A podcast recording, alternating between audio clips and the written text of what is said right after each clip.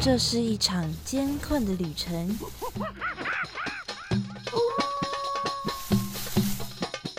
也是一场精彩绝伦的冒险。欢迎进入美好的动物世界，打开你的耳朵，用心感受。嘘，注意听，动物就在你身边。Animals 冒险王。你们准备好了吗？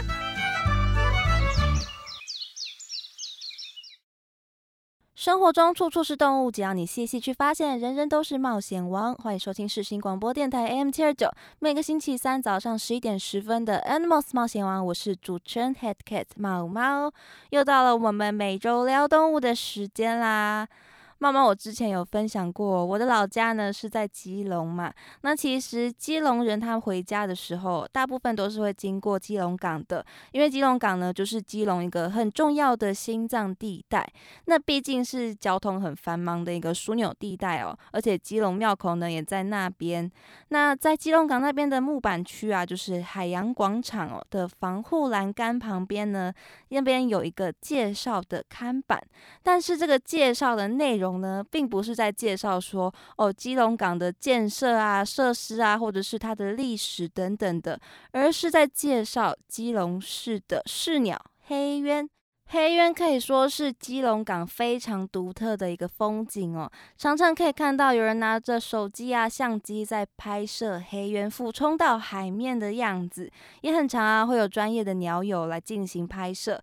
不过因为很常会发生拿食物去喂食黑鸢的事件，所以基隆港啊就有明定说是不可以随意带食物去喂食黑鸢的哦。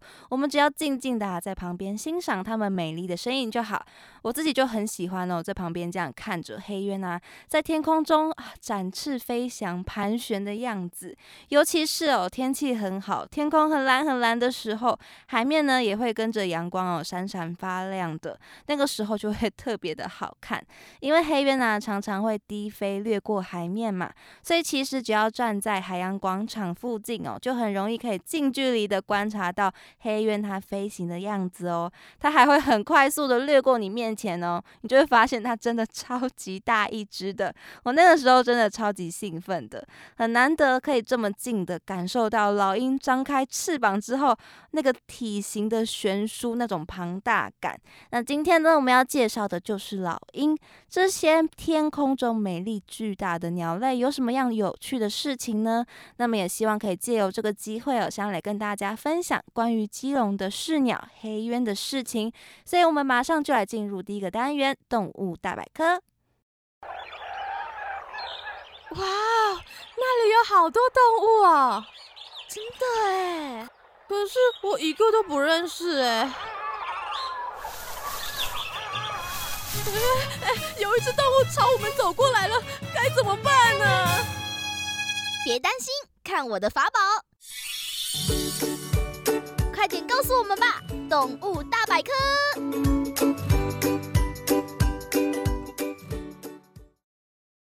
今天的动物大百科要来跟大家分享天空中的猛禽老鹰。不过在详细的介绍之前呢，我们想先来跟大家。解释一下这个老鹰这个名称哦，就像我们对很多的动物啊都会使用一些方便记忆的统称一样，老鹰其实也是我们对于鹰形目的鸟类的一种通俗的统称哦。更专业一点的，会把这些掠食性的鸟类呢都统称为猛禽。在鹰形目底下还有很多其他不同种的分类，跟它们自己专属的名称哦，像是鹰、鸢。雕、狂、鹫等等的，都是我们很常可以听到的鹰的分类的名称。像美国的国鸟，我们俗称白头鹰的这只鸟类哦，很常可以在电影之类的地方看到它们。它们的头啊是白色的，身体呢是深褐色的，脚跟嘴巴啊都是鲜黄色的，眼神非常之锐利的那种鸟类哦。它正式的名称啊，其实是叫做白头海雕，又叫做美洲雕，所以它其实啊是。雕而不是鹰哦，因为它的体型非常大只，翅膀张开呢，最大可以到达二点三公尺哦。这类的名称啊，通常都是依照鸟的体型去区分的。体型最大的呢，就是雕或者是鹫。再来是鹰、鸢跟狂。原本呢还包含了准、准跟鹰啊，它们原本都是分类在准形目底下的。准呢是体型其中最小型的，不过后来啊，他们根据基因的一些亲缘远近啊，来被区分开来了。所以，我们熟悉的有准啊、红准这样的准呢，就会继续分类在准形目当中。而其他只的鹰呢，就另外创立了鹰形目。所以现在呢，有准形目也有鹰形目的分类哦。而根据我们上面说的啊，鹰形目当中啊，有许多不同的名称，不只是中文哦，英文的名。名称呢也是非常多，而且非常复杂的。我想啊，就是因为有这么多不同的名称，这么的复杂，所以呢，我们才会很通俗的都用“鹰”来代指它们这种鹰形目的鸟类。而且其实这个名称也没有说这么的严格啦，只是呢，也有说法是说，在台湾呢，所谓的老鹰，指的其实是我们一开头的时候提到的黑鸢的俗称哦。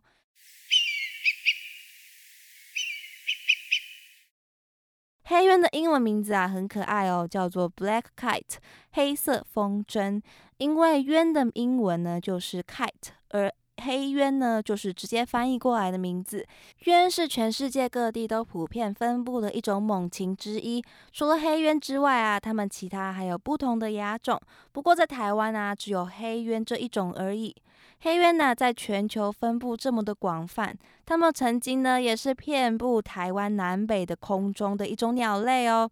黑鸢栖息在港区、村落，还有农田、平原附近，有的时候呢是三五只一起出现，有的时候是单独一只，有的时候呢则是一大群十几只一起出来觅食啊、追逐游戏。以前在台湾啊，哪里都可以看到黑鸢的身影，它们出现的地方呢，跟我们生活的。地方距离是很相近的，就连现在呢，黑鸢也是会出现在基隆港或者是都市的上空中飞行哦。所以跟我们的关系呢是相当的亲密的。我们以前小时候玩的老鹰抓小鸡的游戏当中的老鹰呢，指的就是黑鸢哦。这应该都是大家童年都有玩过的游戏吧？所以几乎每个人都有扮演过抓小鸡的黑鸢哦。有没有觉得瞬间就跟黑鸢拉近了距离？是跟我们一起长大的一种猛禽哦。黑鸢呢，它是中大型的猛禽，成鸟的体长啊，大约是五十六到六十九公分。张开翅膀之后啊，可以长达一百五十七到一百六十二公分。黑鸢全身呢都是暗棕色的，翅膀打开之后呢，可以看到啊，在翅膀的前端呢会有两道短短的白线，而它们最大的特征就是它们的尾巴张开的时候比较不明显。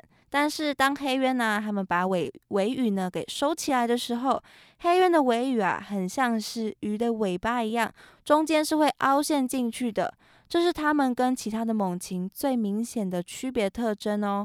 所以这个像鱼一样的尾巴的尾羽呢，就是黑鸢最好拿来辨识的特点。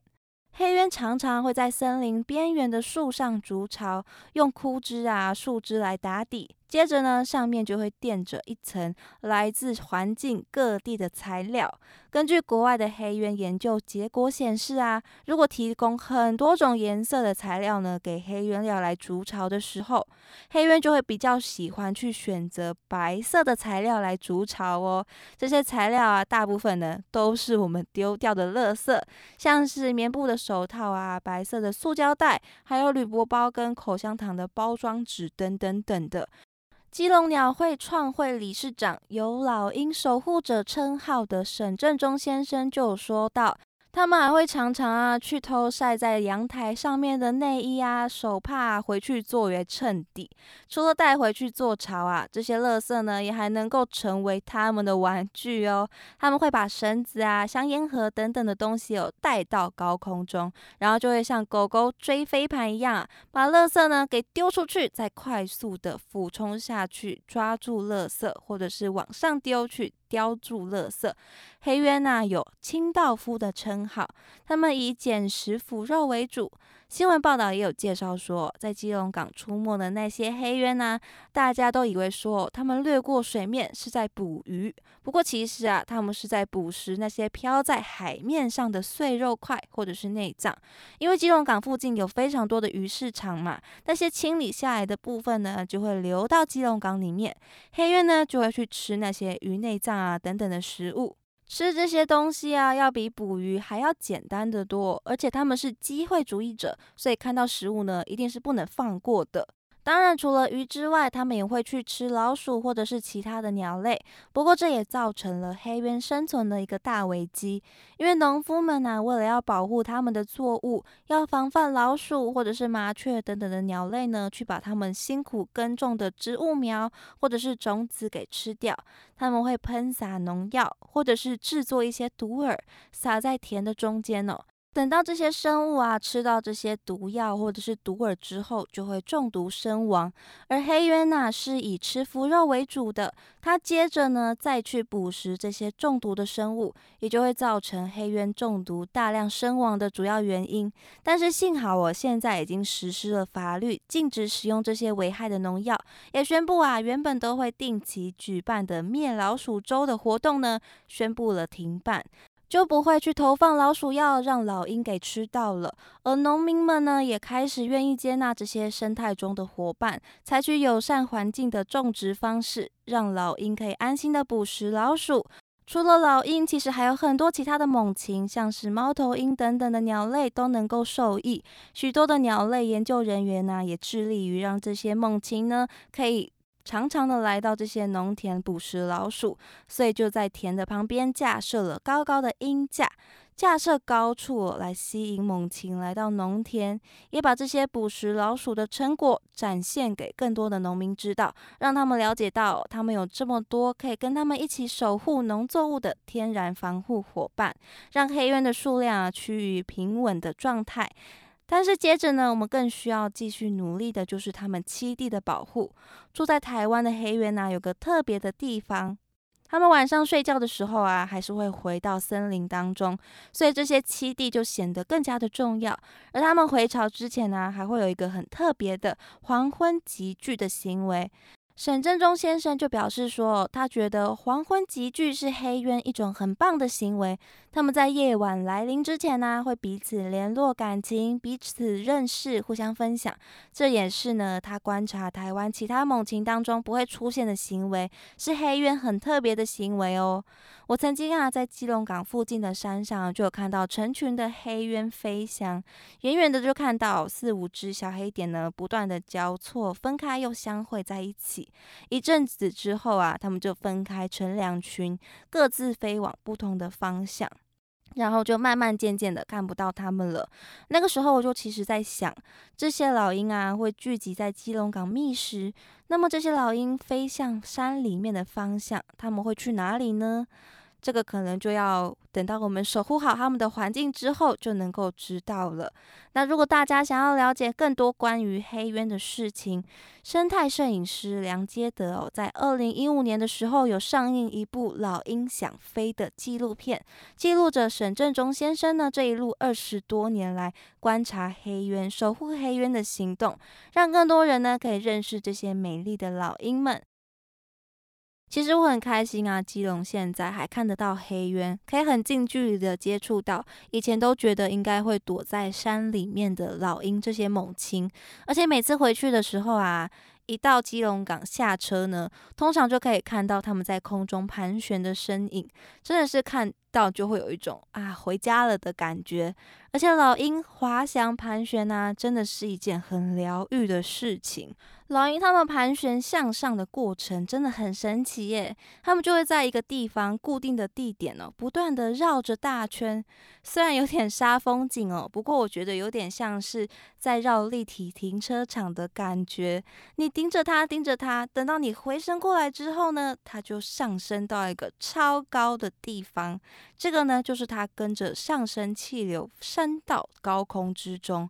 而也就是为了要跟着上升气流去升高，为了要达到这个效果呢，老鹰的翅膀才会这么大一片。而利用上升气流来进行飞行啊，可以有效的帮助老鹰节省他们的体力。这个上升气流帮助老鹰升到超级高空之后呢，老鹰就可以顺着气流进行滑翔，就可以减少拍动翅膀所用的力气了。尤其是对于这些会进行长途迁徙的猛禽们来说。台湾在春天跟秋天的时候啊，会有很多从北边路过来休息的猛禽出没，像是赤腹鹰，或者是在国庆前后来到台湾而被叫做国庆鸟的灰面狂鹰等等的，那个在天空中的族群呢，数量真的非常的庞大。天空中啊，都是一点一点的在旋转的小黑点哦。那么这些猛禽迁徙啊，都是飞过很长的距离的，所以它们必须要节省它们的体力。那这些上升的气流呢，就是它们很好的助力。它们为了要寻找上升气流哦，猛禽迁徙的时候呢，都会尽量沿着陆地，减少通过大面积的水域啊、海洋。所以，陆地的峡角、半岛、地峡等等的地形，常常就是这些迁徙的猛禽们移动的时候哦必经的要道。这些地点呢，当然呢，也就是观察猛禽过境的热门地点喽。不过，虽然呢，台湾大部分出现的猛禽啊，都是路过的比较多，台湾还是有留下来的留鸟猛禽的。除了前面刚刚有介绍到的黑鸢之外呢，还有俗称大冠鹫的蛇雕，它是台湾的特有亚种哦。会叫做蛇雕啊，就是因为它很喜欢吃蛇，而且很厉害的是啊，它也会吃毒蛇的哦。它在捕抓毒蛇的时候呢，会把蛇的头部呢快速的给咬掉，让毒蛇啊没有办法回咬去攻击它。所以世间万物呢，真的都是一物降一物的。接着还有大家很常听到的凤头苍鹰，凤头苍鹰啊，也是台湾的特有亚种，也是很贴近我们都市生活的一种猛禽哦。它们会在住家附近的公园里面筑巢繁殖，所以搞不好啊，各位朋友哪一天在住家附近的公园，就可以看到凤头苍鹰呢，在树枝之间睁着黄色的大眼盯着你看哦。下一次啊，听到了这个叫声。就可以抬头找找看，凤头苍鹰躲在哪里喽。其实老鹰一般的叫声啊，跟一般的鸟类是差不多的，听起来也是很可爱的。只是它们可能是长笑的时候呢，才会显得非常的有气势。那么介绍完了凤头苍鹰之后呢，我们要来介绍的这只也是台湾的特有亚种，它是松雀鹰。松雀鹰啊，它常常都会被误认为是凤头苍鹰。它们两个长得真的是很相像哦，而且它们的亚成鸟的腹部啊都是纵的，是直的斑纹。等到它们成年了，是成鸟了之后啊，腹部的斑纹呢就会变成横的了。不管是凤头苍鹰啊，还是松雀鹰，都是我觉得是一个很神奇的地方。不过比起住在公园的凤头苍鹰来说，松雀鹰呢比较隐秘一点，而且它比较凶悍，常常会主动攻击其他的猛禽，叫声也不太一样哦。那么下次呢，我们就可以借由叫声来些微的判断一下，我们遇到的到底是哪一种猛禽哦。说完了台湾的三种特有亚种哦，台湾还有其他几种留鸟，像我觉得长相很漂亮的黑翅鸢。黑翅鸢呢，它是自带眼线的鸟哦，它的眼睛上方呢有像是眼线一样的黑斑，腹部呢是雪白的羽毛，头顶啊跟背部是灰色的。最具特征的是，它张开翅膀之后，白色的翅膀内侧的羽毛啊，朝外面外缘的部分呢是黑色的，而且是形成一个很漂亮的弧度的哦。大家有兴趣的话，可以找找看黑翅鸢的长相哦。黑翅鸢呢，主要是以老鼠为食的，所以它们是老鼠最大的克星哦。接着还有东方蜂鹰，东方蜂鹰啊，很特别的是，它跟蛇雕一样哦，都是以自己的名字当中的生物来当做主食。所以东方蜂鹰呢，它主要是以蜜蜂、胡蜂还有虎头蜂等等的蜂类的幼虫、蜂蛹或者是成虫呢，来当做食物的。所以有的时候啊，可以看到养。养蜂人家的养蜂场啊，传出了东方蜂鹰来光顾的消息哦。那么接下来要介绍的两种猛禽呢，是台湾的大型猛禽，分别是林雕还有雄雕。首先是林雕哦。它可以说是一种非常神秘的猛禽，它全身呢都是深巧克力色的，翅膀打开之后啊，最长可以长达一百八十公分哦，是台湾的八种留鸟当中最长的。而且老鹰的翅膀啊，通常啊在翅膀前端的地方呢，都会有一个大大的缝隙，就像是我们的手指张开一样，这个地方叫做指叉。林雕的指叉啊特别的开，这样大的指叉呢，可以让林雕在飞翔的时候很稳固。它可以在山林间呢顺畅的飞行，而且它们不需要依靠热气流来盘旋，可以在阴天呐或者是在云雾当中飞行哦。所以林雕啊就像是在森林当中的巨大黑色鬼魅一样，非常的神秘。而林雕这个名字啊，其实是森林之雕的意思哦。最后，我们要来分享的是台湾最强壮的猛禽——雄鹰，也叫做鹰雕或者是鹤式角鹰。它跟林雕轻盈飘渺的形象相反哦，雄鹰感觉就是强壮威武的代表。它们可以逮捕啊空中小型的动物，从一般的松鼠、鸡之外呢，连台湾猕猴呢跟山羌也在他们的菜单当中哦。不过雄鹰啊，它们跟林雕一样，都是很神秘的猛禽，所以能够亲眼目睹雄鹰的风采哦，是许多爱鹰人士的梦想哦。在台湾呢，猛禽大部分都是居住在深山当中的，栖地的破坏跟人为的干扰，常常就是导致山中的猛禽没有办法成功繁衍下一代的原因。更何况，在早期还没有保育观念的时候，台湾其实是很盛行捕抓猛禽来制作标本赚钱的，也导致许多猛禽数量上就造成了危机。现在当然有许多协会啊跟单位都在为了这些美丽优雅的空中猛禽做保护跟研究，也希望我们这些危机呢可以顺利的度过。那么以上就是对于台湾猛禽的一些分享。